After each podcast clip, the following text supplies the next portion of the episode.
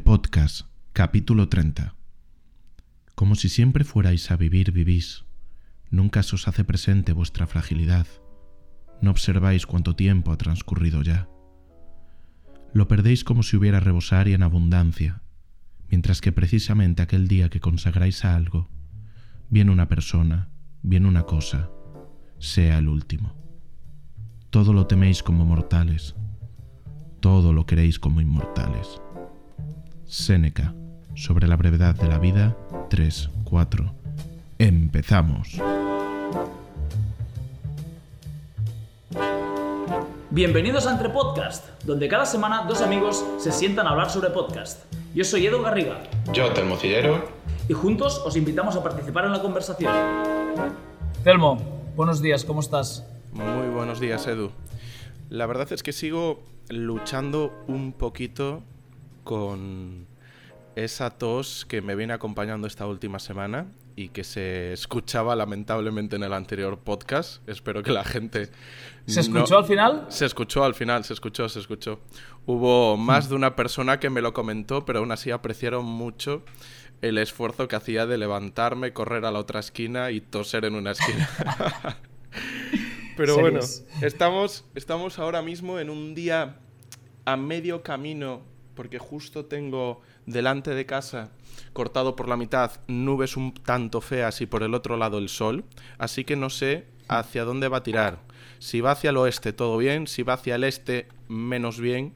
Pero bueno, sea como sea, es un día de domingo gallego, así que tendremos que buscar la manera de disfrutarlo. ¿Cómo estás tú, Edu? ¿Cómo te encuentras? Pues es, es, sí, es una pena que esto sea un podcast y no un programa de tele o audiovisual, porque me verían con gorro, braga. Braga no sé si existe. Existe, existe, sí. Sí, pero no bragas de, de ropa interior, ¿eh? es el, el buff de la boca, ah, anorak y estoy, de- y, y estoy con el calefactor al lado y dentro del gimnasio. O sea, mi, mi situación no puede ser más, más dramática, bueno, sí puede ser mucho más dramática, pero es bastante patética. Pero aquí estamos, estoy seguro que entraremos en calor, tengo un, un té preparado calentito y... Y qué mejor que las preguntas de nuestros oyentes para entrar en calor. Sí. Además, Me, encantan, me encanta utilizar este tipo de expresiones de radio fórmula, ¿sabes? De- Estas frases hechas de, de programa de radio barato. muy radiofónico, Eh, oye, sin duda. Sí, sí, muy radiofónico, cutre.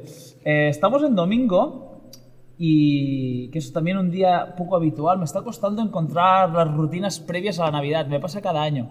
Los, los podcasts ya estamos grabando en días raros. eh, tema alimentación.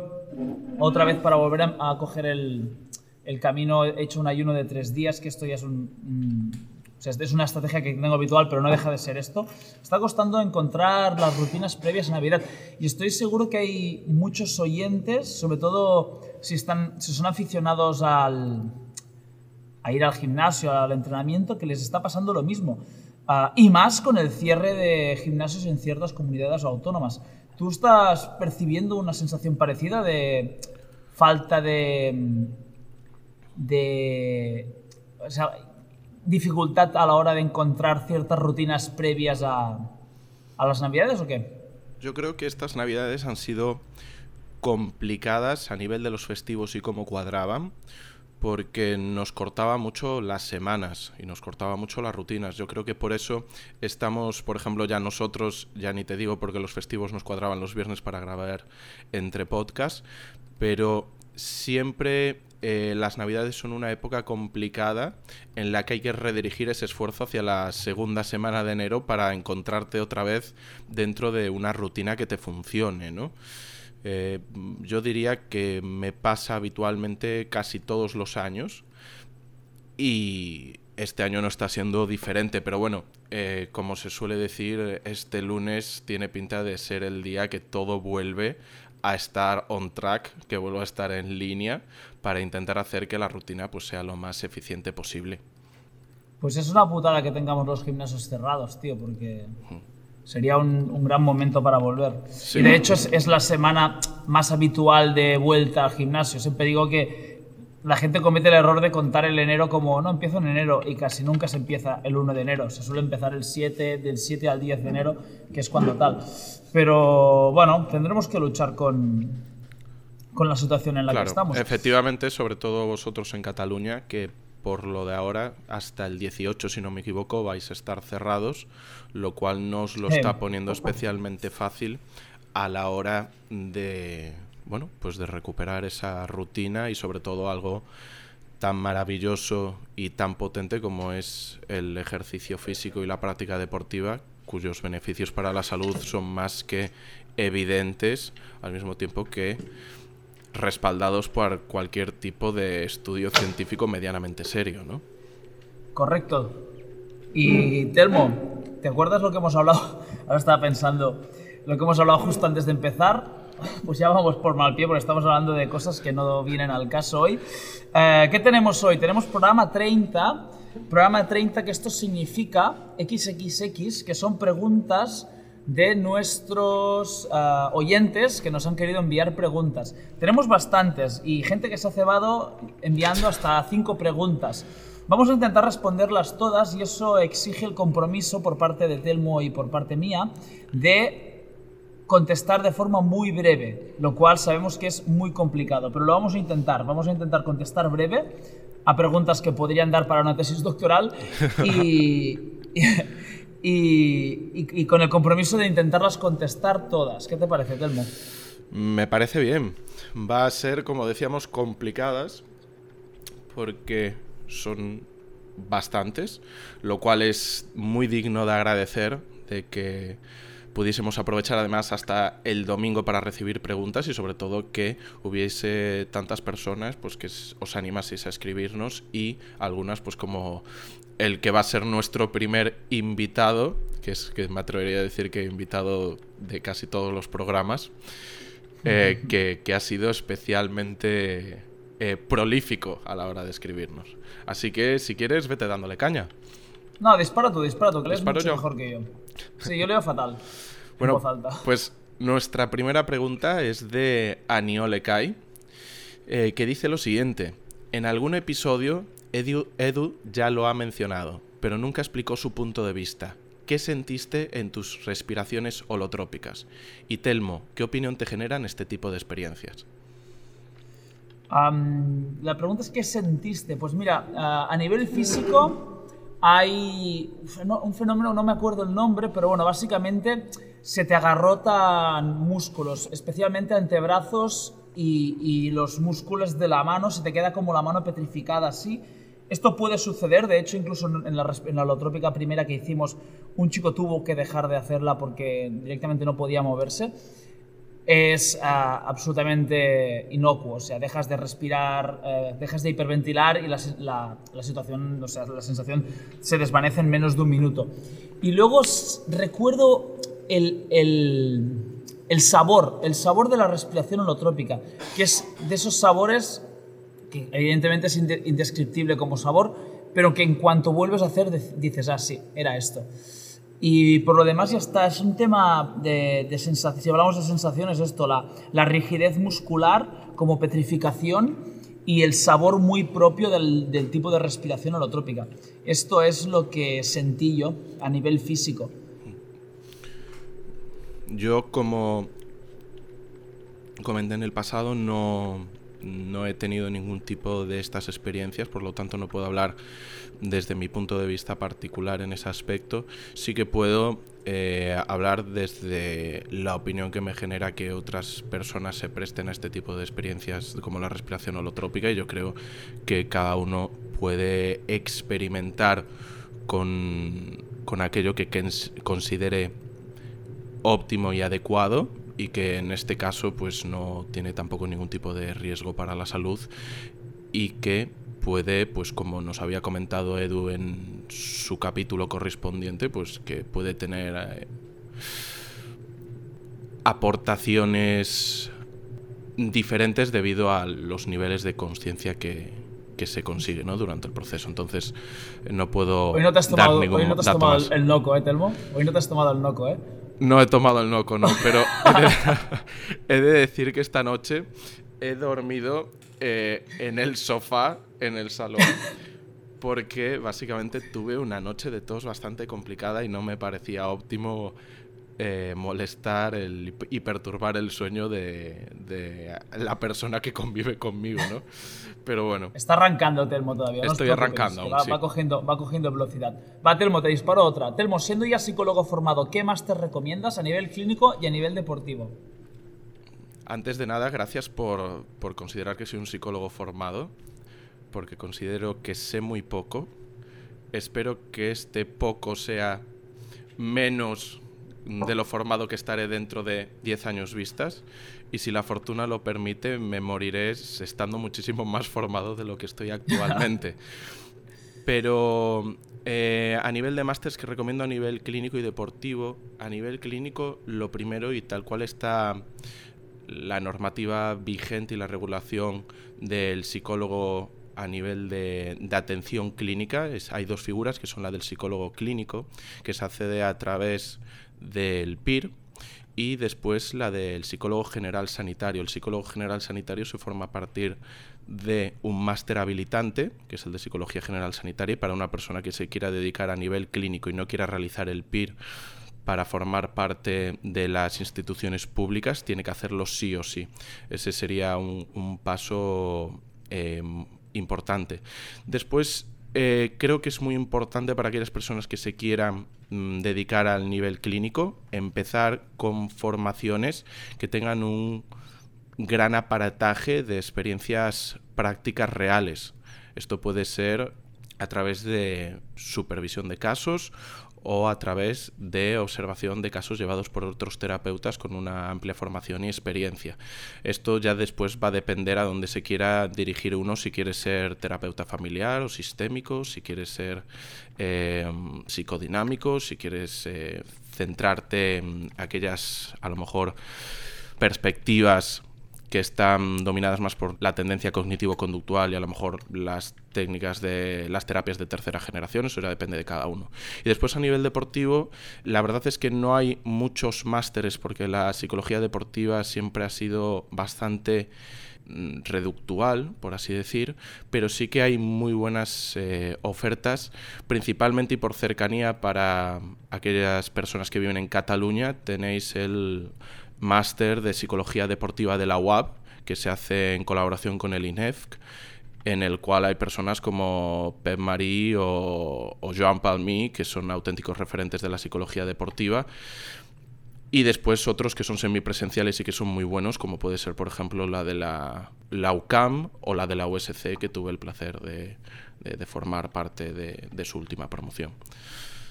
Ekai, date por contestado. Seguimos con Ekai porque el cabrón ha enviado seis preguntas, nada menos. Telmo, ¿con qué animal te sientes identificado y con cuál te gustaría sentirte identificado? Casi empieza tú, no lo sé. vale, uh, a ver, yo en la ayahuasca me, salí, me salió un gorila, pero un gorila de, de pies a cabeza, o sea, literalmente me convertí en un... No, literalmente no me convertí en un gorila, pero me convertí en un gorila sin ninguna duda que era un gorila. Así que me imagino que, que mi animal es, el, el, el, gorila.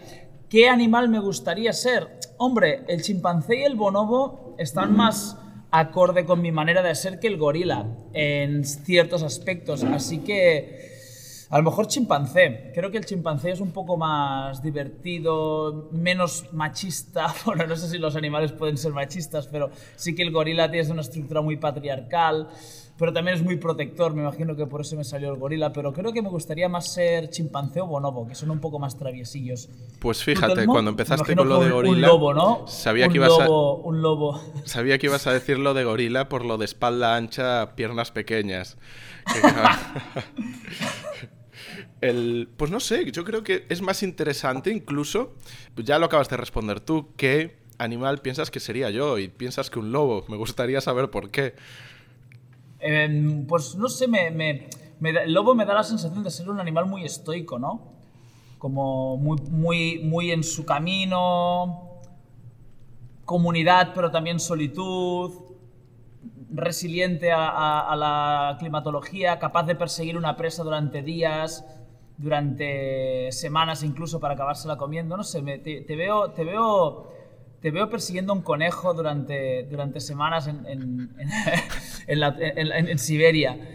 Pues, Te, te veo, te veo hecho lobo, Telmo. o sea, tú, lobo, tú cuando leíste La llamada de la naturaleza de Jack London pensabas en mí completamente, ¿no? Era... No, no me leí este, pero me leí un libro que se llamaba El Lobo. Mm. Y, y todo lo que sé de lobos lo aprendí en ese libro. Pero no sé, si te identifico con un lobo. Pues ya está, primera recomendación de lectura para, para ti, nuestros oyentes, La llamada de la naturaleza de Jack London. Tiene, creo que ya hemos recomendado algo de Jack London, por si no se Sí, nota que, que me gusta. Sí, creo que sí. Venga, va, seguimos. Vamos allá. ¿Qué, opi- qué opinión os genera lo vivido el 6 del 1 en América? ¿Da para un capítulo de, Ba- de Black Mirror? A ver, no tengo especial opinión sobre lo sucedido en América. Mm, yo pensaba que, que ya no quedaba tanta gente dispuesta a morir por un ideal. Veo que sí, veo que sí. Y eso nos acerca mucho a ese capítulo que, que tuvimos de qué hace falta para que suceda una guerra civil. Pues mira, mm, lo primero que hace falta es que haya gente dispuesta a morir por un ideal. Yo pensaba que los ideales ya no eran tan románticos, eran un poco más pragmáticos, que básicamente es pues tener una vida que te permita ah, concederte las- los mínimos caprichos. Y es decir, que cuando tú tienes agua caliente, luz, mm, gas, un coche y una tele y, comida, me, me resulta muy difícil pensar que alguien pueda morir para un- algún tipo de cambio cuando ya tienes esto. O sea, los levantamientos populares, las revueltas, etcétera, suelen suceder, suceder en momentos en los que no hay esto. Pero mientras sigas teniendo tú vas a exponer tu tele, tu coche, tu, tu comida, tu agua cali- caliente por un ideal, me, me resultaba prácticamente imposible y acabo de ver que no. A partir de aquí no sé hasta qué punto se puede degenerar la cosa, pero mm, está, está más caliente de lo que yo me imaginaba que, que estaría. Es decir, el, el- el alzamiento popular que, que se hizo en este país contra los franceses, que luego se vistió de... El, ¿Cómo es? El día, el, día de furia, ¿es? me estoy confundiendo con la peli. Em, bueno, cuando la, cuando la, incursión de las tropas napoleónicas a España y el, el día en el que se alzaron de forma popular y esporádica a luchar contra ellos fue fue porque porque estaban hasta los cojones no, luego se vistió de una épica patriótica pero la, la- la- la chispa es siempre mucho más visceral y a mí me ha sorprendido mucho que, haya, que, que- que exista todavía este, este ideal más profundo. A partir de aquí no tengo mucha más opinión. La verdad es que no, no- no he destinado mucho tiempo a pensar en ello.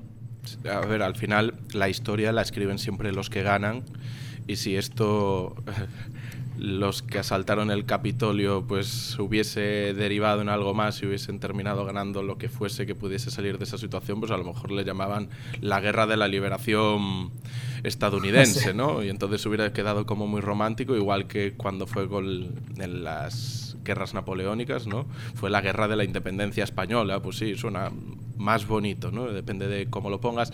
Yo voy a darle, para responder rápido, ya que le hemos dedicado tiempo a esta, eh, diré que simplemente me quedo con la foto de, del hombre este del torso desnudo y vestido con piel Sí. de animal y, y el otro escapando con el atril, ¿no? O sea, bueno, Sí. que, Sí, quiero decir. Bueno, pues da, da para capítulo de Black Mirror sin duda alguna. Sin duda, sin duda. Si, si no fuera porque Black Mirror se centra en el futuro y esto ha sucedido. Va, esta es divertida. Bueno, ya de entrada cuando alguien dice que algo es divertido, generalmente no lo es, pero vamos a ver si realmente es divertido. Ekai. Esta es divertida. Siendo tan buenos amigos que sois, ¿podríais decir de cada uno el mayor defecto del otro? Ah, y la mayor virtud no valen peloteos. Hombre, no vale peloteo, pero si tengo que decir la virtud, no sé cómo, no sé dónde empieza el peloteo, no sé dónde acaba la virtud y empieza el peloteo. Principal defecto de Telmo, eh, overthinking. Principal virtud de Telmo, eh, ser la mejor persona de España. Telmo, te toca. Qué tío. Mm, el mayor defecto del otro. Puf.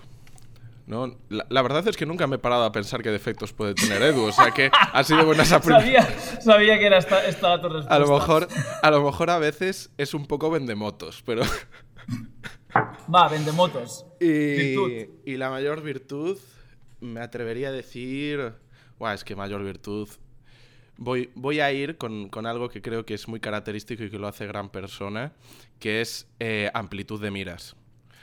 No es, una, Amplitud de miras. no, es, no es una virtud propiamente dicha desde la perspectiva clásica, pero amplitud de miras sin duda alguna. Pero se me ocurrirían muchas cosas buenas que decir de Edu. Muchísimas. Oye, Telmo, le voy, a, le voy a dar caña porque llevamos 20 minutos Sí. y todavía estamos con, con Ekai y nos queda una puta pregunta. ¿Qué tiene que hacer Ekai para salir en el programa? La redacto en tercera persona, primero porque parece más pro y segundo porque así os es más fácil para vosotros. ¿Qué tiene que hacer Ekai para salir en el programa? Eh, tener paciencia. Eso es. Fantástico. Además, quiero decir, es el invitado que siempre está ahí. Siempre sale. Sí. Y, y no tiene ni que invertir tiempo. O sea, increíble. Está siempre y le estamos dando ahí publicidad todos los días y no tiene ni que estar grabando con nosotros. Increíble. Efectivamente, esto es publici- publicity, publicidad gratis. Va, disparo al siguiente. Esta ya es de Fitness is Legal, una cuenta de Instagram, me imagino que esta sale de Instagram. Principios o principio que Telmo y tú tenéis completamente inquebrantable aunque estéis hundidos en la mierda o cayéndoos por un barranco. Por ejemplo, en Tokyo Blues mencionan el ser un caballero y definen lo que para un personaje del libro es ser un caballero, que es hacer lo que debo hacer lo que debo hacer y no lo que tiene lo que quiero hacer. Ah, yo creo que Telmo tiene muy clara la respuesta a esta pregunta, así que la va a responder Telmo primero y mientras tanto yo me la voy a pe- a pensar. ¿Qué principios inque- inquebrantables aunque esté hundido en la mierda? Eh, me imagino que, que se trata, sobre todo, claro, con eso de hundido en la mierda, ¿no? O cayéndos por un barranco. Son las dos si- situaciones en las que nuestro principio es inquebrantable. Sí. Yo, mira, si tuviese que elegir no un principio, sino una frase, hay una que, que queda reflejada de Nomio Marcelo en relación a un extracto de Cicerón, que es esta virtud se llama fortaleza y consiste en el desprecio del dolor y la muerte, lo cual es, me parece muy importante, o sea, muy potente. Entonces, si, si esa os sirve, está, está bien, pero después parto de, de un principio fundamental, dejando aparte una frase, que es eh, la aceptación completa del destino. Lo que tiene que ser es lo que tiene que ser. Muy bien, me gustan.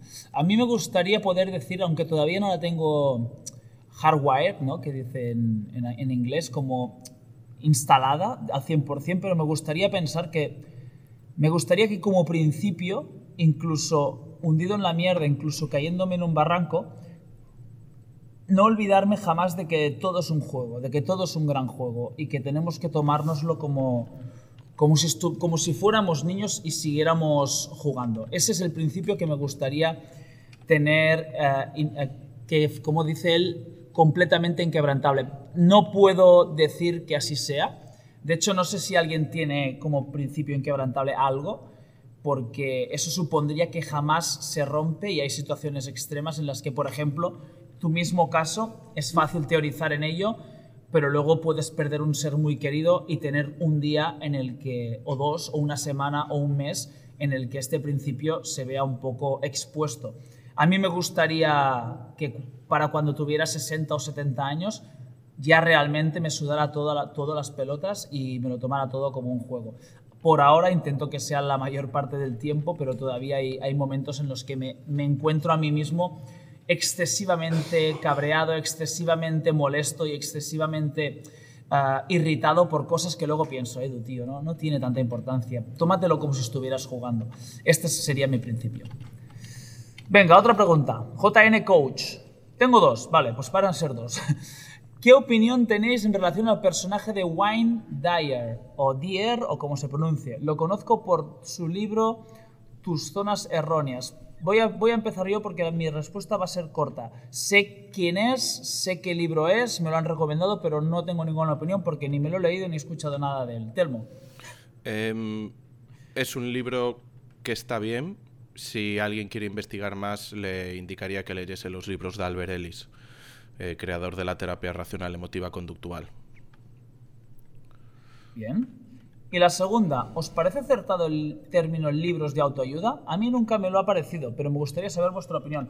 A ver, es una cuestión semántica, no, ah, no sé, es como, mm, eh, necesitamos etiquetar las cosas para poderlas ubicar y poner en, estanterías. Pasa, sucede lo mismo con la música y encuentras descripciones que rozan eh, el ridículo directamente y al final mm, uno tiene que, que ubicarse para mí en un, en un, en un espectro de, de, de frecuencia mucho más amplio. Libro de autoayuda, pf, podría llamarse libro de crecimiento personal, libro de autocrecimiento, libro de ayuda, libro de autocrecimiento, no sé. Me- francamente, no lo veo, no veo mal que se, que se denominen libros de autoayuda. Creo que a- al concepto libro de autoayuda también le asignamos mucho prejuicio, es decir, me da la sensación, JN Coach, que también en tu pregunta hay cierto prejuicio en el concepto libro autoayuda, pero porque si, anal- si analizamos literalmente qué significa el libro de autoayuda, pues no me parece un mal término. Lo que pasa que luego ya sí que se ha ridiculizado mucho el término. Sí. O sea, ha habido, ha habido autores que, mm, que se han dedicado a vender millones de libros y a hacerse millonarios con este concepto y mm, pues están pr- prácticamente vacíos de contenido y de mensaje. Es como eso, pues pongamos el ejemplo en música. Trap, pues ya le asignas una serie de, de atributos negativos y positivos a una cosa que no deja de ser un bombo hecho de una manera y una caja hecha de una manera y unos hi-hats hechos, hechos de una manera que no por ello tienen por qué comportar todo lo que tú crees que comporta ese término. Así que a mí en realidad no me molesta nada el término libro de autoayuda.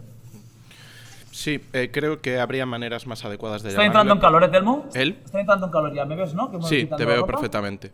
Estoy entrando en calor, va. efectivamente, opino que podría haber denominaciones mejores, que es simplemente un problema semántico. El- la opción que dijo antes Edu de libros de crecimiento personal, pues a lo mejor estaría bien. Pero igualmente encontraríamos la manera de, de que nos pudiese rechinar, porque básicamente se ha tornado en un cajón desastre en el que se meten muchas cosas, ¿no? Yo creo que habría que hacer una, diferen- una diferenciación clara entre lo que son libros realizados por profesionales y los que son realizados pues, por personas que a lo mejor no tienen eh, realmente pues tanta valía por razones profesionales o experienciales. Eh, los libros de autoayuda, a riesgo de equivocarme, básicamente tienen su inicio con incluso el mencionado Alberelis de antes y son libros que en un primer momento se utilizaba como biblioterapia, es decir, como una manera de ayudar a que los principios que se estaban tratando en terapia y que aquellas mejores mejoras que se estaban obteniendo, pues traspasasen también la práctica clínica y hubiese elementos, en este caso los libros, que ayudasen a generalizar el aprendizaje. Eh, a partir de ahí, pues obviamente, como funcionaban y- estaban muy bien, pues se ha producido la situación actual en la que es eso, un cajón desastre. Efectivamente. Va, dispara tú la siguiente, que me gusta. Buenas. Enrique Márquez nos escribe, en una competición de CrossFit, en vuestro mejor momento físico y mental de cada uno como atleta, ¿quién ganaría la competición? Ahora mismo, ¿quién la ganaría? Yo tengo muy clara la respuesta para las dos. No, no, no, es cierto lo que vas a decir. Mira, No, una fíjate, cosa que... fíjate. No, no, sí que va a ser cierto, te voy a sorprender, ¿eh? En, en la, en la primera, es decir, que quién ganaría en nuestro mejor momento físico y mental de cada uno como atleta, yo creo que dependería de cuál fuese la competición, de cuáles fuesen los eventos. Vale, es cierto. Es la misma respuesta que tenía yo. Creo Mm. Vale. que nunca competimos, Telmo, Telmo y yo. Diría que nunca coincidimos en ninguna No. competición. Pero por las cosas que he visto suyas y lo que sé de mí, me da la sensación que ninguno de los dos estaba suficientemente por encima del otro como para ganarle siempre. Es decir, que dependería de qué tipo de watts Mm. salieran en, en dicha competición para que ganase uno u otro. Sin y yo duda. creo que la respuesta actual, a menos que estés muy jodido físicamente, va a ser más o menos la misma.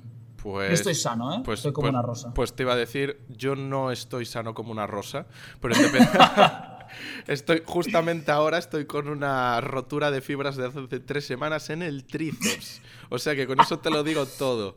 De grado 2, ¿eh? O sea, aún, aún no ¿Cómo- sabemos cómo muy bien fue? cómo, ¿Cómo me la fue hice. esto?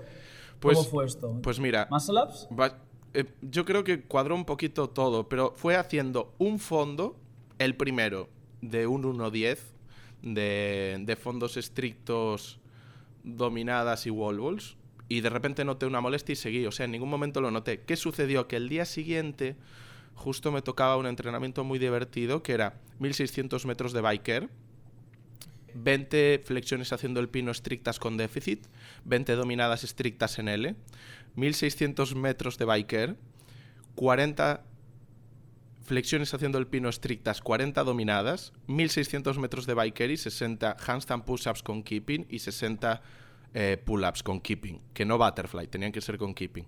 Y creo que ahí fue el punto donde Sí, eh, sí, salió, es- salió el duda- problema.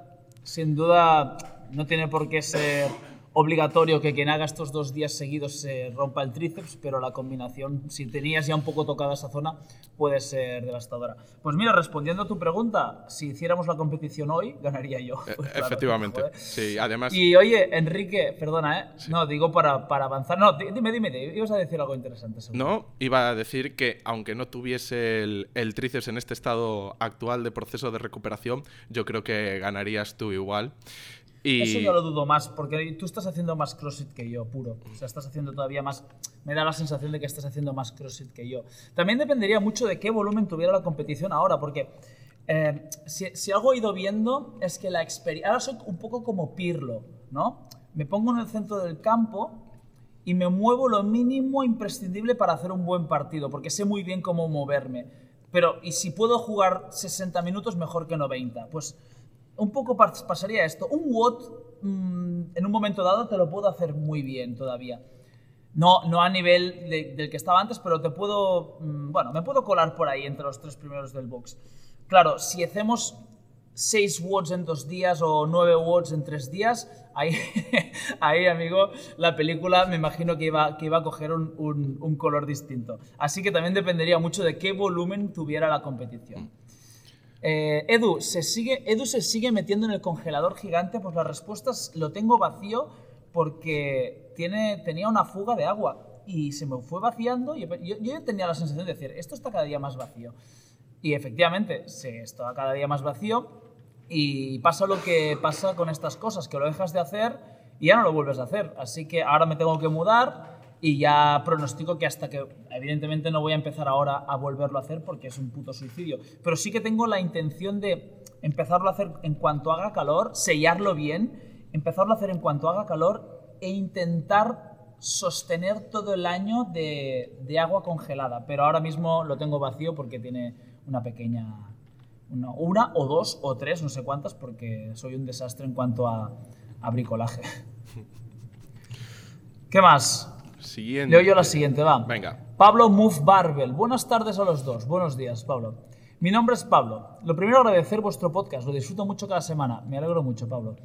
Y a Telmo especialmente su recomendación de pensamientos para mí mismo, de Marco Aurelio. Me está encantando. Ahí va la pregunta. ¿Qué tenía que hacer el Ah. pobre de Aniol? Al pobre de Aniol para ser invitado. Qué buena. Seguro que pensaba que después de la broma del otro día lo conseguiría. Pues mira, la respuesta es la, es la misma. Tener paciencia. O sea, no es, no es solo Aniol que nos lo pida, sino que realmente No, no. hay ya una, una petición popular para que venga de invitado. Pues nada, hacérnoslo saber a través de redes sociales y hacérselo saber a Aniol, que cuenta con vuestro apoyo. Oye, tengo que decir que lo digo con toda la honestidad. Yo no leo las preguntas previamente. O sea, todos los que me mandáis preguntas, intento hacer el ejercicio De responderlas copiarla- al ir al momento. Sí, sí, sí, de copiarla y enviarla al email de Entre Podcast sin in- intentando intentándola no leer. O sea, realmente las preguntas que me, que me pillen por sorpresa, lo cual celebro. Y esta me ha pillado muy por sorpresa me parece muy divertida. Adri Zurita, definición. Hostia, qué cabrón, Adri, tío. Definición del estoicismo en dos minutos y corriente filosófica. Pues Telmo, te voy a putear, va. Voy a poner ahora el crono, lo tengo aquí en la mano, ¿lo ves? Mierda. y voy a, voy a pedirte una definición de estoicismo en dos minutos. Vale, pero- Y, Y luego, y luego si quieres, co- contestamos a corriente filosófica favorita. Contestas, porque yo no tengo ni idea. ¿Te ves El- capacitado para responder a esta pregunta en dos minutos? Bueno, antes de nada, tenemos que decir que, que el estoicismo como buena escuela filosófica griega rebasa muy ampliamente lo, lo que hoy entendemos por, por filosofía. O sea, para, para nosotros la filosofía es un sistema teórico, es como una plantilla interpretativa.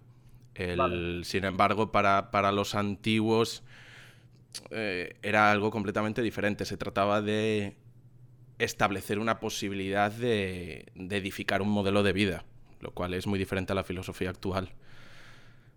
¿Preparado? Uf, vale, 3, 2, 1. Telmo, definición de estoicismo en dos minutos. Ya. vale. Eh, dicho lo cual. A ver, el estoicismo es básicamente una filosofía helénica, ¿vale? El, el adjetivarla como griega posiblemente muchas veces sea inadecuada por su contexto histórico y porque al final tiene unos rasgos mm, de cierto marcaje oriental o propios del helenismo más indoeuropeo, ¿vale? O sea, pero básicamente su objetivo es permitirle al hombre alcanzar 30. la felicidad por medio de unas tesis, ¿vale? Es decir, un entrenamiento moral basado en el conocimiento. El- por tanto, pues está basado en la razón, está lejos de ser una religión, pues esas que eh, están 45. provistas de ritos, cultos, mitos y revelación, ¿no? Em, básicamente tiene tres partes en las cuales esta razón o este logos tiene mucha importancia. Dios, me noto muy apurado, ¿eh? Un minuto, 20 Esta- segundos por cada una de las partes. Esta palabra, logos, ¿vale? Es, muy es fundamental porque está presente básicamente lo que son estas tres patas del estoicismo, ¿vale? Que son la física, la lógica y la ética. Las cuales, y este es uno de los grandes problemas de las aproximaciones modernas, ¿vale? Que, no dejan de ser una caricatura de lo que es la corriente filosófica, no pueden ser entendidas por separado sin traicionar realmente su espíritu, porque por un lado tenemos la física, que es el universo entendido como un principio divino, ordenador, y o- como un dios omnipresente inmanente, ¿vale? Cuya función es organizar. Y después la lógica propiamente dicha, que sería lo que sustituye a la dialéctica, por ejemplo, de la Academia de Platón, ¿vale? Que es la búsqueda de la verdad. Y después la ética, que sería el componente social, es decir, la expresión moral de la filosofía, que es actuar acorde a la naturaleza. Tres, Eh, es- dos, esto es básicamente que nuestros actos sean fruto de un adecuado uso de lo que es la razón individual, el logos individual, que es una emanación, ya voy a terminar, ¿eh? Eh, de una emanación de el logos universal o de este principio activo ordenador del mundo, ¿vale? Y que básicamente pues nos lleva de nuevo a esa práctica de la filosofía como forma de vida eh, y del entrenamiento moral. No sé ni ¿Te lo has que he dado dicho. cuenta que cuando... ¿Te has dado cuenta que cuando decía un, un número levantabas la voz como que querías correr y luego volvías a tu pace? ha, sido, ha sido divertidísimo porque Esto, que, que no has dicho nada, o sea, has puesto ahí a decir palabras. No, yo, francamente, estaba pe- pendiente del crono. Luego me voy a escuchar la definición a ver si tiene algún sentido lo que has dicho, pero he disfrutado mucho porque aparte no, la, sabía, sabía sí. positivamente que, iba- que, iba- que era imposible que definieras todo el estoicismo en dos minutos. No, ¿sabes, ¿sabes qué pasa? Que realmente es fácil. Y, y de hecho lo hice al principio, que es básicamente una filosofía helénica entendida como una forma de vida cuyo objetivo es permitir al hombre alcanzar la felicidad por medio de, eh, de una práctica moral basada en el conocimiento. Eso es lo principal. Después, Vale, claro, dije, tengo dos minutos, pues vamos, vamos a intentar meter un poquito de física, un poquito de lógica, un poquito de ética, ¿no?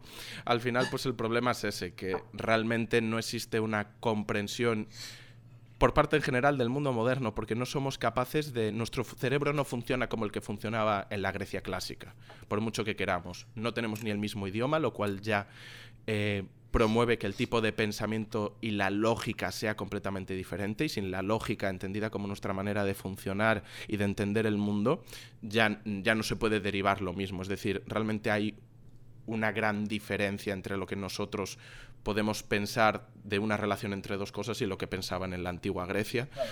Pero... Poniendo una comparación absurda, es como querer comparar a Messi y Pelé, ¿no? O Messi y Estefano, que son ya tipos de fútbol distintos, son momentos distintos y en este caso incluso lenguaje distinto y querer querer equiparar los dos conceptos o las dos realidades es muy jodido. Eh, hombre, corriente filosófica favorita de Telmo creo que está clara. La mía, francamente, no, no, no conozco suficiente, suficientes corrientes filosóficas como para tener una de favorita. Me gustaría poderme mojar más, Adri. Venga, Marc Serrano, esta me gusta mucho. Si tuvieras, si tuvierais que elegir un director de cine con el que grabar una película sobre vuestra vida, ¿cuál sería? Yo sé cuál, no te, yo sé cuál no te gustaría. muy buena, muy buena. Yo sé te gustaría. Sí, sería un follón, sería un follón si Christopher Nolan dirigiera mi, mi, mi vida. Aparte que me gustaría que los personajes tuvieran un poco de carga, de carga eh, emotiva y los de Christopher Nolan generalmente no, la tienen. Eh, ¿Tú tienes alguna idea o qué? Yo tengo dos. Yo tengo dos y muy diferentes. Me la voy a, jugar y voy a decir por un lado eh, voy a elegir una opción occidental y una asiática. Nos quedamos ahí ah, con. Lejos de ser un conocedor de el mundo cinematográfico, ¿vale? Occidental, a lo mejor elegiría a Sam Mendes. Porque me gusta la construcción de, de 1917 y de su toma continua. Me parece que refleja muy bien lo que es la vida de una persona de ir de un punto a otro, ¿no? Eh, y después, mm, más de una vida de una persona, más lo que sería una vida a lo mejor más, más propia mía, me quedaría con Kurosawa. y, Hombre. Porque, porque creo que. Una película de tres horas, contemplativa, ¿no? Sibarita. Claro, rollo Rasomon, ¿no? Que además tiene muchas perspectivas diferentes y que al final es la misma historia, pero desde perspectivas muy diferentes y que podrían ser historias completamente diferentes en función de, de la perspectiva de cada uno de los actores del drama, ¿no? Y mm. después eso, pues lo que dices tú, una película muy larga, una película en blanco y negro, bueno, una película que no es para todos los gustos, pues eso ya a lo mejor puede ser eh, ideal para, para que me note yo más referenciado, ¿no? Yo tengo bastantes, sin ser eh, especialmente cinéfilo, tengo, tengo bastantes. Ah, no sé si, si, los voy a poder decir todas. A ver, me gustaría mucho, no por evidente menos, menos real, que la dirigiera Tarantino. Creo que saldría una película divertida. Y siguiendo en esta línea, me gustaría que el primer Guy Ritchie, el de las pelis de que eran súper super liosas, con muchas subtramas, con un Como rock and roll. Rock and Roll ya sería del casi último Guy Ritchie, pero Rock and Roll la meto dentro. Pero sobre todo de Snatch y de, de Lock and Stock, ese Guy Ritchie sería muy divertido. Luego Danny Boyle también, creo que saldría una película curiosa.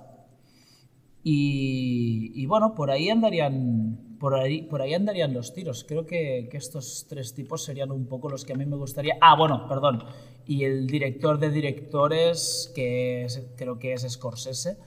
Uh, bueno, para mí es, indiscutible. Claro, es que me van, me van, saliendo nombres. No, lo vamos a dejar aquí, lo vamos a dejar aquí para no liar más la pregunta. Fran, de Riff Raff, una peluquería de Castelldefels. Esta semana tuve la suerte de conocerle un poco mejor a Fran. Hola Edu y Telmo, como siempre es un placer escucharos. Igualmente leer tu pregunta, Fran. Ahí va mi pregunta siguiendo la crisis actual y viendo cómo está el panorama, si tuvierais que... ¡Oh, qué bonita! Si tuvierais que iros de España, ¿a qué país os mudaríais? Un saludo. Pues mira, muy probablemente un país del sudeste asiático que tuviera una calidad de vida alta y un, y un, y una, un PIB bajo, ¿no? Para decirlo de alguna manera, que la vida fuera barata, pero que se viviera muy bien. Seguramente algo parecido a Indonesia, Bali, por ahí andarían los tiros. Un sitio donde entrenar, una palmera en la cual poderme tumbar debajo, conexión a internet y francamente poca cosa más, ¿eh? Poca cosa más me haría falta a mí para, para ser feliz. Uh, por, ahí, por ahí andarían los tiros, por ahí andarían los tiros. Telmo. Yo no sabría a qué país irme, la verdad.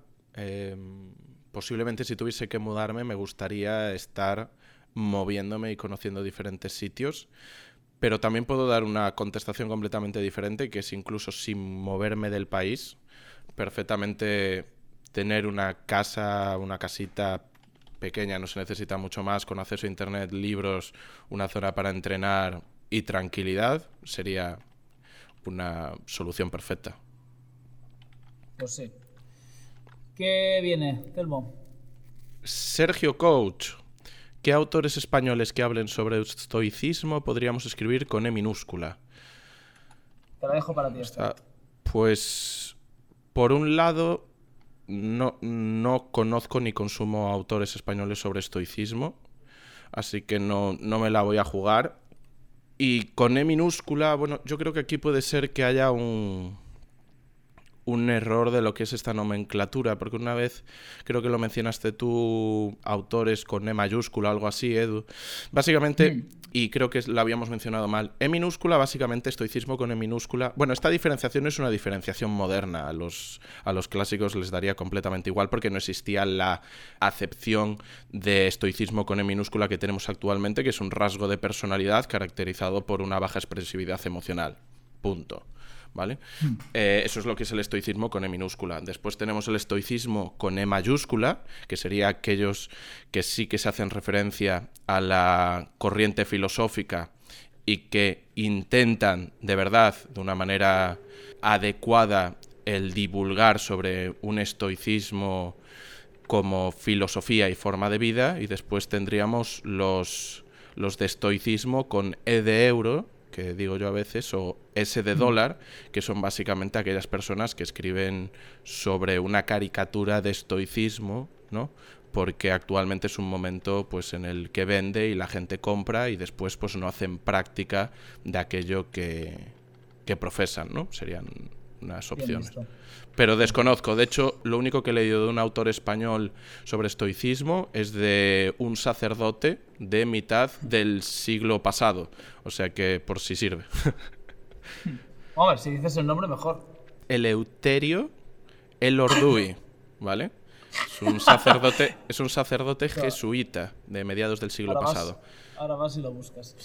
Adri Empanada, no sé si es su nombre real o eh, este, este de hecho es uno de, los míos, es de Artabros, se llama Empanada, le llamamos Empanada o Empa, no, no es su nombre, no, le llaman Empanada, porque en, el primer cumpleaños que es mío, que se celebró en Artabros, eh, me hicieron una fiesta sorpresa y él trajo una empanada, que estaba exquisita, por cierto, y que tenía pues eh, una barra de alterofilia dibujada y todo, estaba ah, impresionante, era una pasada. Y entonces desde entonces pues en, en honor a tan gran empanada... y...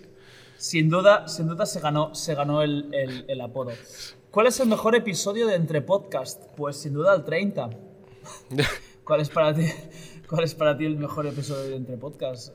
Imposible de decir, os voy a ser sincero, imposible de decir, pero eh, seguramente este miércoles tengamos una publicación en la cual se confirme que este puede ser el mejor episodio de Entre Podcast, así definido por Edu Garriga.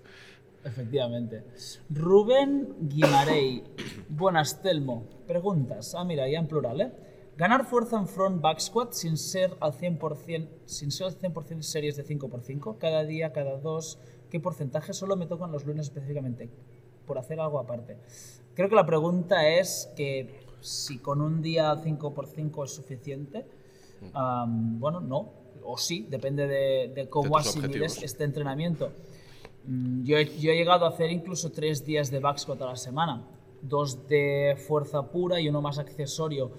Mm, yo le añadiría un día, amigo, o un día este tipo lunes, jueves o algo así, o lunes, viernes eh, mi, humilde opinión, pero responder a es que la fuerza es un concepto que es muy jodido de, de, de hacer grandes, grandes statements, ¿no? grandes, grandes uh, sí, sí, infalibles. efectivamente, además me imagino que si pone el 5x5, pues estarás trabajando con una progresión lineal, depende también de, del tiempo que lleves entrenando, ¿no? Si llevas poco, el 5x5 pues te puede dar buenas ganancias, eh, pero muy rápidamente, según alcances un punto intermedio, sí o sí tienes que aumentar la presencia mm, del estímulo, básicamente aumentar la frecuencia y sobre todo jugaría eso, lo que dice Edu, con trabajar con movimientos accesorios auxiliares y en diferente relación de potencia. Si trabajas siempre, la velocidad es muy importante a nivel de generar adaptaciones neuromusculares. Mira, mira que, toco, todos los palos, ¿eh, Rubén? Ojo, ejercicio. Ah, tiene más preguntas, Rubén. Ejercicios para buen bloqueo al recibir snatch. A, bote pronto, shots press si tienes buen encaje, si no, no lo vas a poder hacer o te vas a lesionar. Y el rey es balance snatch. Creo hmm. que si tienes que mejorar el encaje y el, y el bloqueo, eh, el Snatch Balance es el, rey. No sé si tienes alguna, algún, alguno, algún otro Sí, a mí te iba a decir, de hecho, al leerlo, eh, estableciendo que a mí el Shot Express no me gusta. ya, a mí tampoco, ¿eh? tienes, que, tienes, que ser muy, tienes que ser muy flexible para poder hacer el Shot Express. Sí. un complejo de push press con, con, agarre de arrancada tras nuca y snatch balance, yo creo que es un win-win siempre. sí. A ver, déjame mirar. Llevamos como un poco menos de 50 minutos y nos queda. vamos bien, nos ¿eh? queda, pero yo creo, sí, yo creo que vamos bien. Vuestra peli serie favorita o top 3. Uf, esta es jodida porque. Uf, escoger una peli favorita. Eh, acabas, acabas haciendo un ejercicio, de, un ejercicio de nostalgia al final, yo creo, más que, más que un ejercicio puro de, de cine o, de, o, televisivo. A ver, yo qué sé, tío, yo tengo una relación muy particular con Rocky. Eh, especialmente la 2, pero eso no, la, no sé si la convierte en mi película favorita. Sí te puedo decir tres series que me han que me ha, que creo que hay que mirar. Una es una rareza que, bueno, no es tan rareza, pero no es muy mainstream, que es Californication. Es una serie para mí muy divertida, salvo la última temporada. Tal vez sea un poco machista ahora, no lo sé. La miré hace 10 años, pero bueno, evidentemente Hank Moody, el protagonista, es, es evidentemente machista lo cual no convierte la serie en mala, simplemente convierte la serie de un personaje machista, pero creo que es muy buena. Eh, Watchmen, la serie, es increíble si has leído el cómic, si has visto la, la, nefasta e insufrible peli de Zack Snyder, a quien no escogería jamás en mi vida como director de mi película. No, no te recomiendo que veas Watchmen, la serie, habiendo visto la peli leeros el cómic si queréis ver. Bueno, leeros el cómic, pase lo que pase en vuestra vida, en algún momento leeros Watchmen. Y luego, si queréis, aparte, ved la serie Watchmen, porque transcurre. O sea, el cómic sucede en los 80, la serie sucede en la actualidad, como si hubiera sucedido lo del cómic. Es decir, sigue la secuencia del cómic que no la de la peli, que Zack Snyder hace un poco de malabares con el cómic en la peli, a pesar de, que, de quererla camuflar como que es muy, muy, muy fiel al cómic, no lo es. Y luego, eh, por descontado, Breaking Bad. Esta sería mi, top 3 de series. Hoy, mañana seguramente sería distinto. Pues yo voy a hacer una respuesta fácil porque no tengo top. O sea, es algo y seguramente sería imposible. Voy a decir las dos últimas películas que he visto, que una es La vida de Brian de los Monty Python, que la he vuelto a ver. Hombre, que, es, que es fabulosa. Y, por supuesto, como no podría ser de otra manera, Tenet, que acaba de ser... ¿Sí? Son las dos últimas que he visto, sí, sí. Hostia, las dos últimas que he visto. Qué, contraste más, más triste, tú. Comida favorita. No, tengo, no tengo una comida favorita yo. ¿Ibas a decir algo más, Telmo? Perdón. No, no, no, no, no, no, no. Vale. Yo no tengo una comida favorita. Soy muy, muy fácil de contentar con la comida, la verdad. O me gustaría poder decir sushi o, o alguna cosa un poco exótica, pero no, no, no. Soy un tío muy, muy, muy sencillito. Cualquier cosa me gusta, la verdad. Hmm. Telmo. Igual. Eh, así a lo mejor algo que sea un poco que suene un poquito más especial y que me gusta mucho que es la, la pasta a la matriciana, por, por decir algo. Esto lo voy a tener que buscar, ¿eh? Es, es básicamente pasta con, con, una base un poco picante, bacon, bueno, está rica. Y es además la, la, comida favorita del malo de Jessica Jones. Ah, mira. O sea que... Mira qué, qué detalle para, para añadir al top de series. ¿Qué hace Aniol para mejorar las handstand push-ups? Mido algo más. Es jodido. Ah, lo que te preguntaría es qué haces tú para mejorar, Rubén, las handstand push-ups y todo lo que, toda respuesta que no sea hacer handstand push-ups cuatro días, estrictas, sobre todo estrictas, repito, estrictas, cuatro y sin rebotar, cuatro días a la semana, eh, no estás haciendo suficiente. Esta es la pregunta que yo te haría a ti, Rubén. ¿Qué haces tú para mejorar handstand push-ups? Si no haces cuatro días a la semana de handstand push-ups, eh, no estás haciendo suficiente. Add handstand push-ups, sí. sí. Y tiene más, ¿eh? Bueno, nada más. Ah, no, no tiene- tampoco quiero ser pesado, en absoluto. Os escucho siempre, reservo el podcast para escucharlo, muchas gracias. Eh, me hacéis el camino muy ameno. Oye, Rubén, muchas gracias de parte de los dos. Telmo se ha ido a toser, así que voy a contestar, voy a lanzar la pregunta de Alex CF Coach, si no me equivoco, de Runa. Algo que no puede faltar en un día de Telmo y en uno de Edu. Mm, qué gran pregunta. Telmo, ¿qué no puede faltar en un día tuyo? Café en el mío. Varias cosas. Café en el tuyo, sí. Yo voy a, Sí, decir- por, por poner... voy, voy a ir con, con algo que no va a sorprender a nadie, que es lectura. Bien. Bien. Iba a decir lectura, pero no hubiera sido cierto porque hay días en los que no leo, realmente. Sobre todo, estaba pensando que para mí los días se dividen en dos, de, lunes a viernes y de sábado a domingo. Hay dos tipos de días muy distintos, muy claramente marcados. Ah, y las rutinas se, se modifican un poco, pero el café... He reducido el consumo de café, ¿eh? me tomo uno al día, pero me sigo tomando un café al día, así que Pero- lo siento Alex si, si esperabas algo más ¿Y profundo, los, pero en mi caso... te los rebajas café. con agua o no? Evidentemente, no, no, no, no cojo el polvo y me lo meto en la boca directamente, sí. No solo lo rebajo con agua, sino que lo infusiono con agua. Toma ya. Muy bien. ¿Qué frase o cita diríais que os repetís más a modo de mantra y en qué momento? Ejemplo, yo antes de hacer un back squat pesado tengo un mantra. Vosotros tenéis... Mira, muy buena. Tenía uno cuando competía en CrossFit. Tuve dos, de hecho. Uno que se mantuvo gran parte de mi, de mi, no sé si podemos llamar carrera, no quiero sonar pretencioso. Y otro que lo, estipulé muy al final. El primero era disfruta, estás aquí para pasar tu bé, que es estás aquí para pasarlo bien. Esto me lo repetía en la cuenta atrás del 10 al 1, eh, del 10 al go. Lo repetía siempre. Y, me ayudaba a empezar el WOD muy relajado, en el buen sentido de la palabra relajado.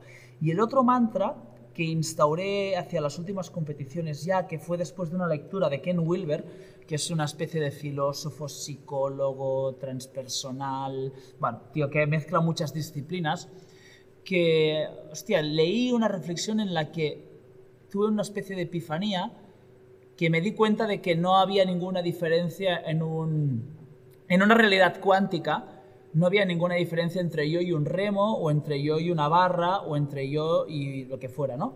Y me repetía con si el WOD, esto lo recuerdo muy muy claramente en un WOD que había toast to bar, remo y sled. Y me fui repitiendo, eres el remo, eres el sled, eres el toast to bar, eres el remo, eres el sled, eres el toast to bar. Y bueno, de alguna forma centras la atención.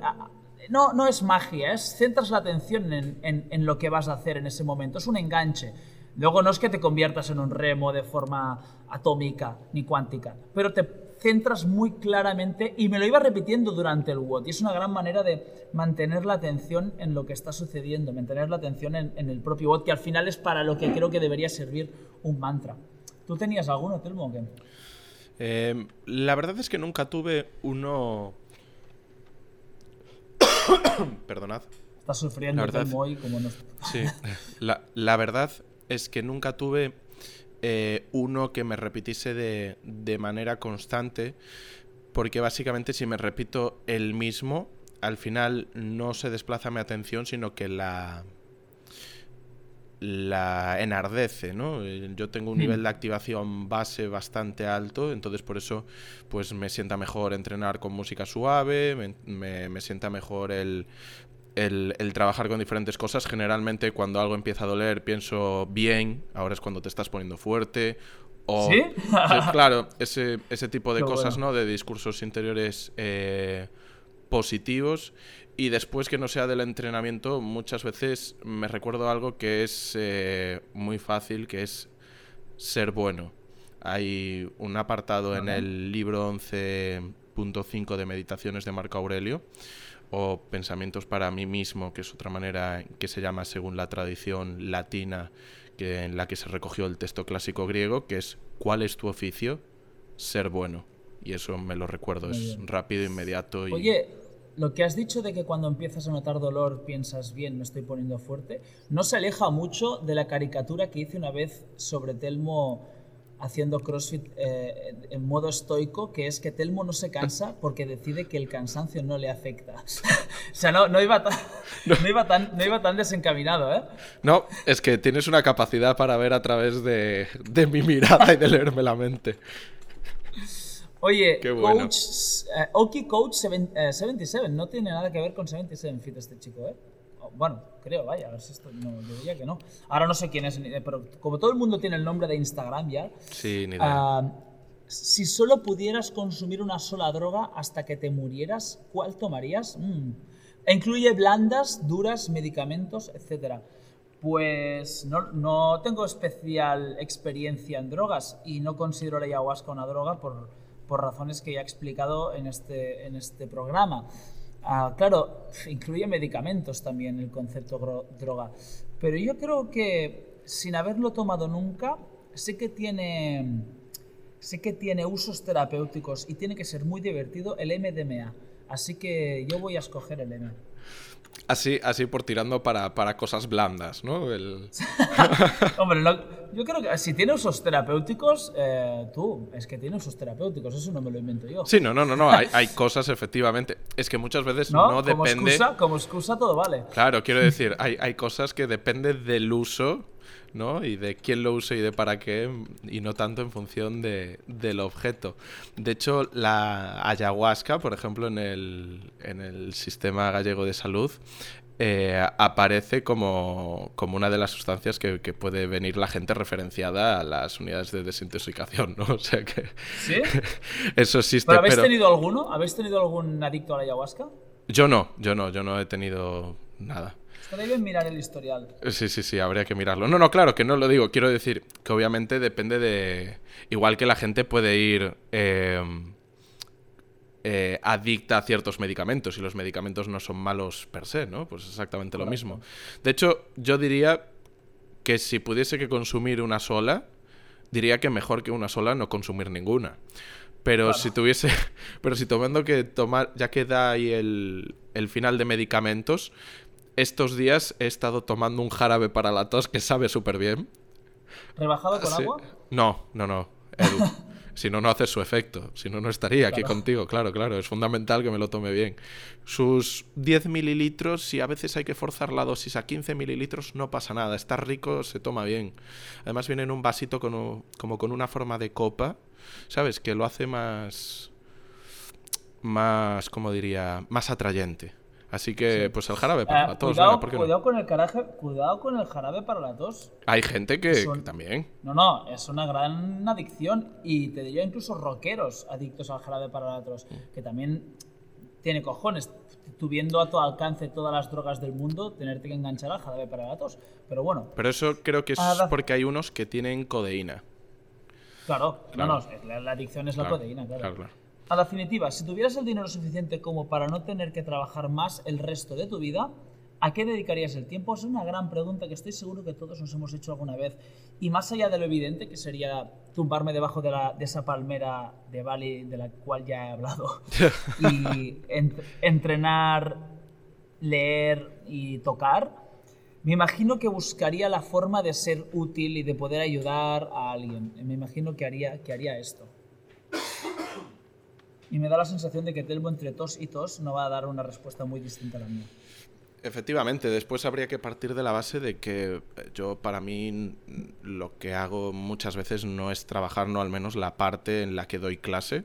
De hecho, las últimas semanas, por, por razones que no vienen al caso, no, no he estado dando, excepto unas pocas clases, y lo he hecho muchísimo de menos. Me encanta dar clase.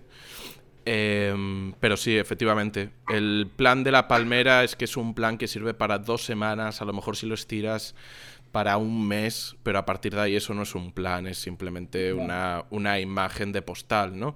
Y, efectivamente yo también buscaría la manera de ser útil y de y de aportar lo que pudiese por, por hacer pues mi entorno, al menos el inmediato, pues mejor de lo que es.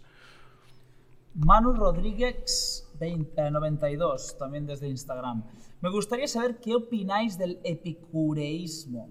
¿Qué tan importante desde vuestro, punto, desde vuestro punto de vista es Epicuro para la filosofía? La segunda pregunta, creo que los dos la podemos responder con la misma respuesta, que es, como mínimo en mi caso, no sé suficiente de filosofía, o sea, no sé nada de filosofía como para responder qué peso tiene Epicuro a lo largo de toda la historia de la filosofía. Me es absolutamente imposible. Sobre la opinión de Epicuro, bueno, tengo como background un libro de, leído sobre, eh, sobre Epicuro y puedo decir que me pareció mucho más atractivo de lo que pensaba que era. Pensaba que Epicuro se basaba principalmente en comer, beber y follar, lo cual no está mal tampoco como modelo de vida, pero lo veía un tanto vacío y, o sea, como muy poco sostenible, muy parecido a la palmera, ¿no? O sea, está bien, puede estar divertido durante un periodo de tiempo, pero vas a acabar teniendo la sensación de vacío brutal. Pero luego leyendo me di cuenta que no, que era mucho más sencillo y mucho más, y muy, mucho más parecido a los estoicos de lo que yo me pensaba. Eh, bueno, básicamente centrar tu vida en conversaciones de, calidad, en una buena amistad, en, el, en, ideales muy parecidos a los del estoico en cuanto a obrar bien. Eh, lo vi interesante, pero mm, no tengo suficiente recorrido en este autor como para poder dar una respuesta mucho más extensa que la que ya he dado. Hmm.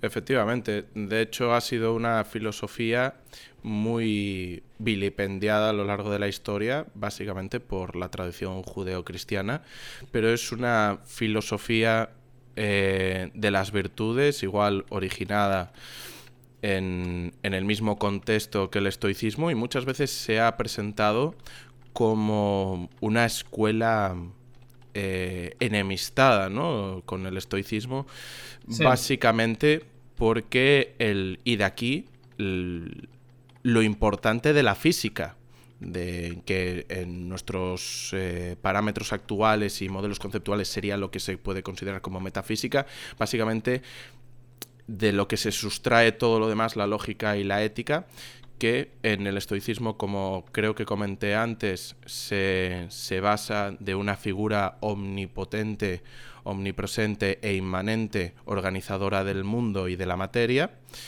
Eh, y sin embargo, por lo tanto, todo está acorde con un plan que nos es ajeno. Y sin embargo, en el epicureísmo es el mundo está dominado por el azar y básicamente es descendiente de las teorías atomistas de Demócrito y que con el tiempo y con la llegada de, la ciencia moderna pues ha tenido más cercanía a, los modelos actuales y ahí está que actualmente consideramos que todo está formado por átomos los cuales están dirigidos por el azar, ¿no?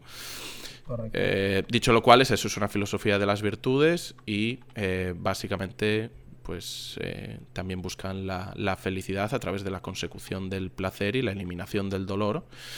Y bueno, podríamos entrar en mucho más detalle. Como recomendación, leed a Emilio Lledó, que es un filósofo de nuestro país, un auténtico erudito y que ha escrito sobre epicureísmo y creo que mucha gente se daría cuenta de, de la importancia de esta filosofía y también les ayudaría a ver cómo lo que se vende, y nunca mejor dicho como estoicismo, tampoco lo es. Ah, Emilio Lledó con, con ¿eh? Sí. Vale. Ah, mira, eh, ¿es, ¿es, catalán, puede ser? Este apellido es como catalán, ¿no? Pero mm. Emilio no. A ver, no, no. Ah, no, nacido en Sevilla. No, no. Claro, Emilio Lledó. Vale, bueno, pues aquí queda, queda anotado. Va, que quedan dos preguntas. Nos vamos a ir ligeramente por encima de la hora. Esta, esta, esta no. Bueno, va. David, David.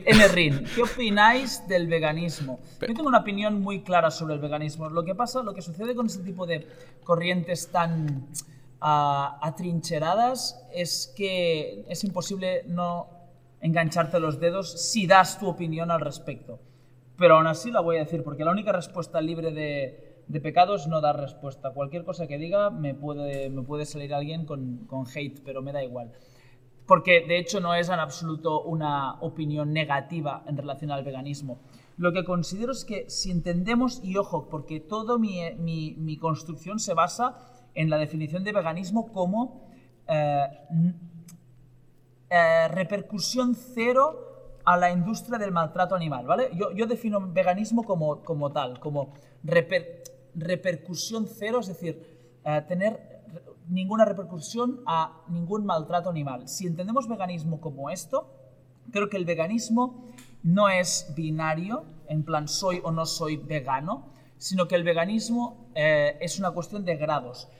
¿Cuánto vegano soy? Porque es imposible no tener, eh, tener efecto cero al maltrato animal. Tarde o temprano vas a, tenerte que enfrentar a situaciones en las que vas a tener que decidir, entre comillas, maltratar a un animal. Y, tengo un ejemplo que, me ayudó a construir mi, opinión. Había una chica en Lloret que era, o sea, hardcore vegan, hardcore vegan. Y se compró unas zapas de powerlifter, de powerlifting, hechas con cuero. Claro, ahí la primera, ah, no sé qué, no sé qué, vale, vamos a, parar un momento. Yo le pregunté, ¿por qué te has comprado unas zapas hechas con cuero de animal? Y me dijo que las zapas eran de un artesano que las había hecho, las había hecho él y, que sabía que gracias a comprar esas zapas, pues seguramente estaría ayudando a una familia a, a comer, ¿no? Y que en su balanza entre maltratar un animal una vez y darle beneficios a una multinacional como Adidas, o maltratar un animal una vez y darle beneficios a un artesano, pues en ese balanza, ese día, pesó más el anticapitalismo, por decirlo de alguna manera, que el veganismo. Es decir, esa persona ya no es vegana, es 0,001% no vegana o carnívora. Estoy frivolizando, ¿eh? pero ahí eh, fue, cuando empecé a decir, entonces, y luego también leí que los budistas, o alguna corriente del budismo, porque el budismo también es muy extenso, no pueden eh, rechazar comida.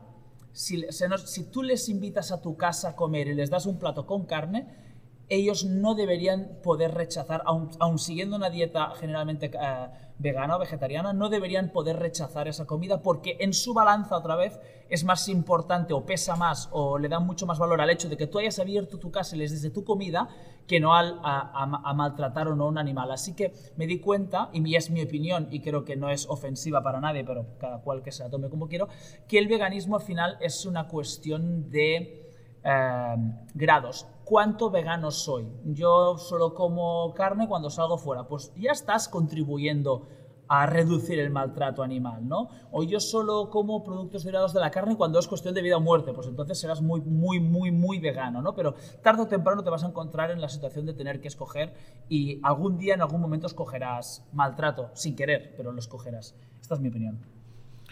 Mm, creo que después de esa opinión, cualquier cosa que diga yo eh, va, va, a desmerecer completamente. Simplemente añadir que es algo que yo no le he prestado, obviamente, en la misma reflexión que Edu y diré que cada uno puede, mientras no se intente jamás imponer a otras personas las creencias individuales, o al menos eso es lo que parto yo siempre de no intentar imponer mis creencias individuales sobre otras personas, creo que es algo muy loable el intentar eh, reducir al máximo el impacto que se puede tener en este caso sobre el maltrato animal y, nada más. Me parece algo muy loable y, nada más. Me gusta. Venga, última. José VL barra baja barra baja. Hola, Dudu y Telmo. Estoy leyendo los siete hábitos. Uy, estás para ti, ¿eh? no, me lo he leído, ¿eh? Y con... Pero sí que viene de mi Instagram y con el nuevo año me planteé objetivos. Esto derivó en ansiedad, uy, por ver todo mi día colmado de tareas necesarias para acercarme a estos objetivos. ¿Cómo planteáis vuestros objetivos? Pregunta extra. Bueno, vamos a primero para la primera pregunta. ¿Cómo planteáis vuestros objetivos? Pues es una gran pregunta. No sé si lo contesté en el último podcast, pero eh, como dinámica de la semana pasada, estuve, estuve haciendo preguntas en clase la misma pregunta en todas las clases, que es qué objetivo tenían para este 2021. Y, y me, me di cuenta que mucha gente no decía objetivos, decía deseos. Y, y luego empezamos también, siempre hay algún momento, en- como mínimo en, en las clases que me lo permiten por tiempo, para la reflexión y para el aprendizaje eh, mutuo, ¿no? Y, y estuvimos mm, meditando la idea de, de objetivo versus deseo y no llegamos a la conclusión entre todos de que el- un deseo es que haga sol, por ejemplo, o que me toque la lotería, ¿no? Que haga sol tiene, tienes cero opciones de poder intervenir en que haga sol. Que te toque la lotería tienes muy pocas eh, opciones de intervenir, básicamente comprar un boleto, pero por lo demás tal. Y esos son deseos, es decir, que no dependen de ti o dependen muy, muy, muy poquito de ti. ¿Qué es un objetivo? Para mí, algo que depende 100% de ti, ¿no? Y para mí esta sería la primera respuesta. ¿Cómo planteas un objetivo? Pues que, que dependa 100% de ti. Ah, dicho lo cual, me gustaría preguntarte, Temo, si tienes algún objetivo para este 2021. Pues es una muy buena pregunta. Tengo, mm, creo que de hecho hablábamos off the record el otro día, de que en estas dos primeras semanas una de las tareas que, que tenía pendientes era mm, ver cuál va a ser los, los objetivos para este año y tanto a nivel individual como a nivel profesional dentro de Artabros.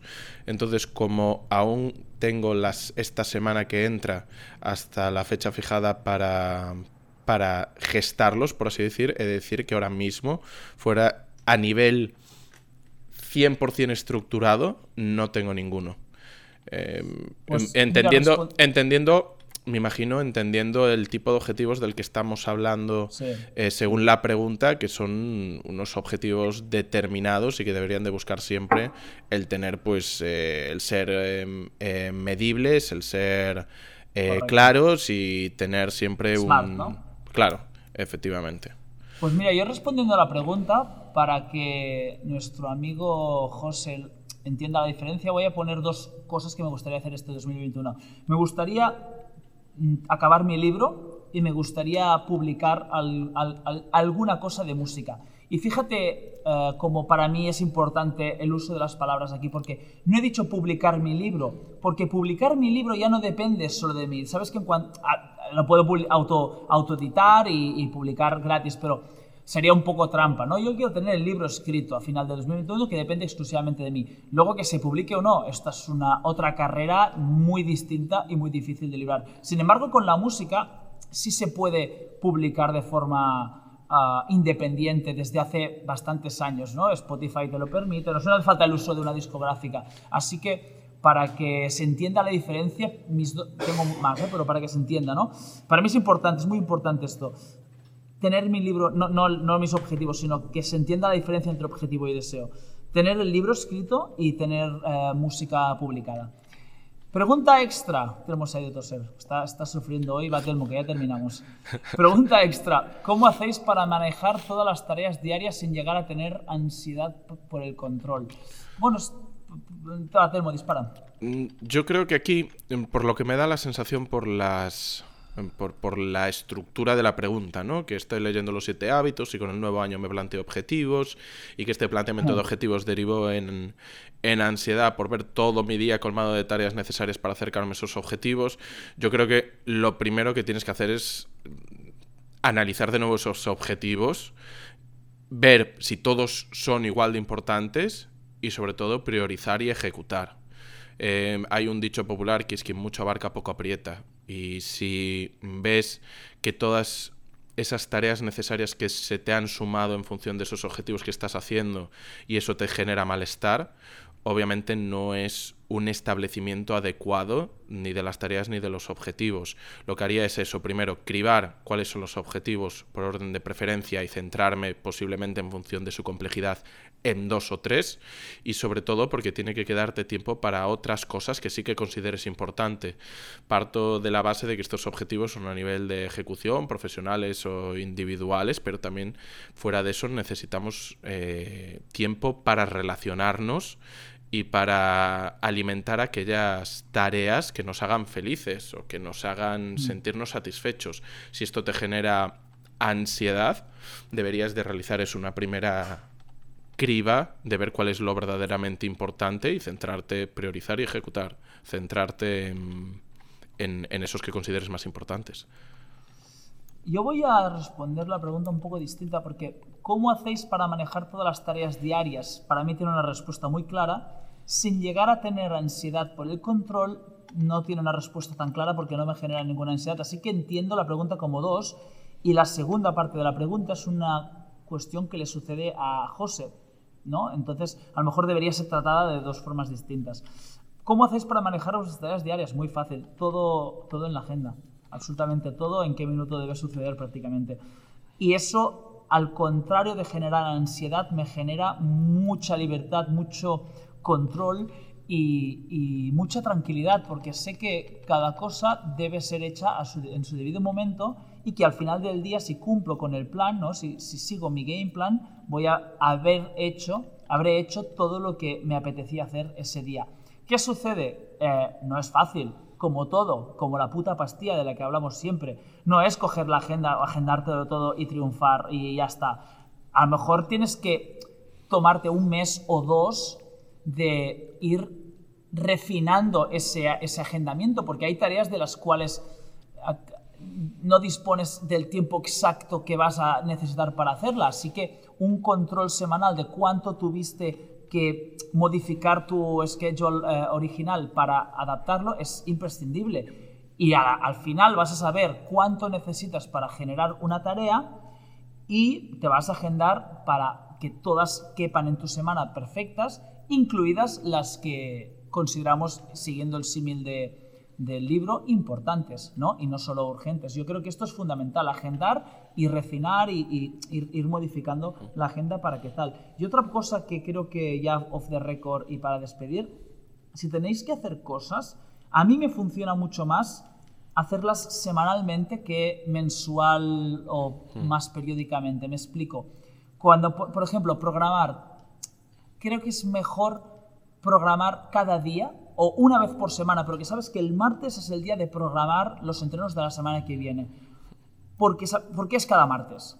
Sin embargo, si haces el primer martes de cada mes, programar ese mes, tienes tres martes que vas a tener que ocupar con otras cosas que van a ser mensuales, porque luego cada cuatro martes vas a tener que programar el mes. Y luego acuérdate cada cuatro martes, que eso es fácil porque te puedes poner notificación, pero me parece que la semana queda mucho mejor estructurada si haces tareas semanales que no tareas mensuales.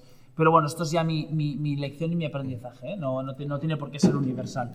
Y esta es mi respuesta, Telmo. Sí, yo estoy completamente de acuerdo. A mí también me funciona el organizarme de manera semanal. Algo que no hacía hasta hace unos meses y empecé a hacer fue... Mm, y o sea, y, con motivo de hablar con Edu fue empezar también a agendarme las cosas, pero porque llegó un momento en que me daba cuenta de que tenía varios frentes abiertos y que a veces mm, hacía malabares y no lo hacía de la mejor manera posible. Eso también te permite gestionar diferentes buffers, es decir, esos periodos de tiempo entre una cosa y la otra, por si a veces pues eh, una reunión se excede un poco de tiempo, pues que no te coja ya con lo siguiente, o vale, de mi casa a mi trabajo tardo 20 minutos, pero a lo mejor un, un mal día tardo 30, vale, pues entonces tienes que salir posiblemente con 30 minutos, ¿no? Para asegurar ese tipo de estrategias que te permite que en ningún momento te vaya...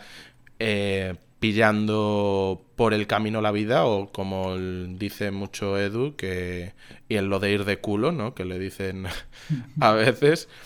Y, y, estaba pensando una cosa que estabas diciendo antes y se me olvidó y que no me acordaba. Ah sí efectivamente que si estás leyendo los siete hábitos yo creo que si eres capaz de integrar bien ese maravilloso cuadro que se establece entre dos dimensiones de importancia y de urgencia, vas a ser capaz de organizarte mucho mejor. Muchas veces no tenemos claro qué cosas están en el plano de urgente, qué cosas están en el plano importante, y eso es lo que no nos permite ubicarnos en lo que tenemos y queremos hacer. Sin duda. Bueno, Telmo, tenemos todas las respuestas hechas. Una hora veinte minutos largos va a durar esto.